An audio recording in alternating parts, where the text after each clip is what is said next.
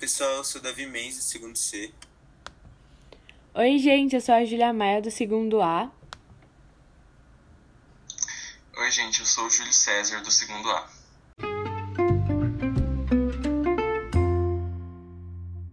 Nós vamos falar sobre um clássico da literatura brasileira, que é o Quincas Borba, do Machado de Assis. E a gente vai apontar alguns aspectos gerais para ajudar vocês com essa obra tão cobrada nos vestibulares.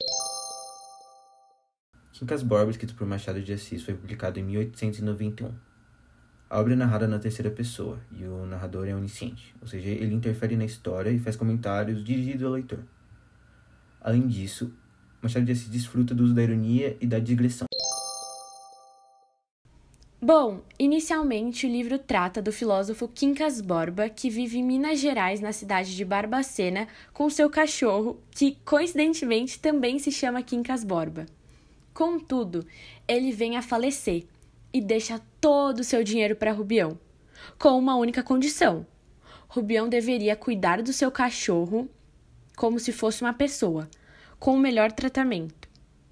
Logo, aprovando a proposta, Rubião se muda para a cidade do Rio de Janeiro, junto com o cachorro e com a fortuna. Lá ele conhece o casal Cristiano Palha e Sofia e se tornam amigos. O casal nota uma ingenuidade vindo do Rubião e se interessam por sua fortuna. Cristiano e Sofia introduzem Rubião à sociedade carioca, e ele passa a fazer parte do círculo de amizade do casal, com interesses futuros. Agora falarei um pouco sobre os personagens. Quincas Borba, quem dá nome à obra, é um filósofo criador da teoria humanista. Morre e deixa a fortuna para Rubião. De origem humilde, Rubião é professor, enfermeiro e é o influenciável e ingênuo protagonista da história. Ele é o herdeiro do filósofo Quincas Borba, que muda de vida radicalmente após receber a, a herança.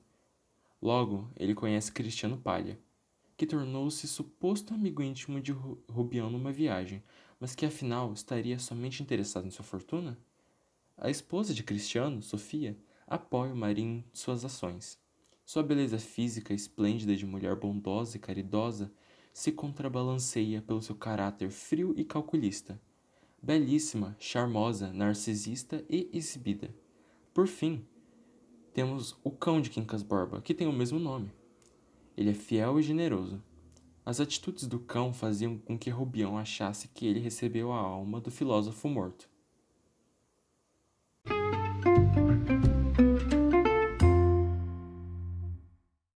Então, gente, foi isso. Espero que vocês tenham gostado da nossa breve sinopse sobre um dos livros mais aclamados da literatura nacional. Muito obrigada pela atenção.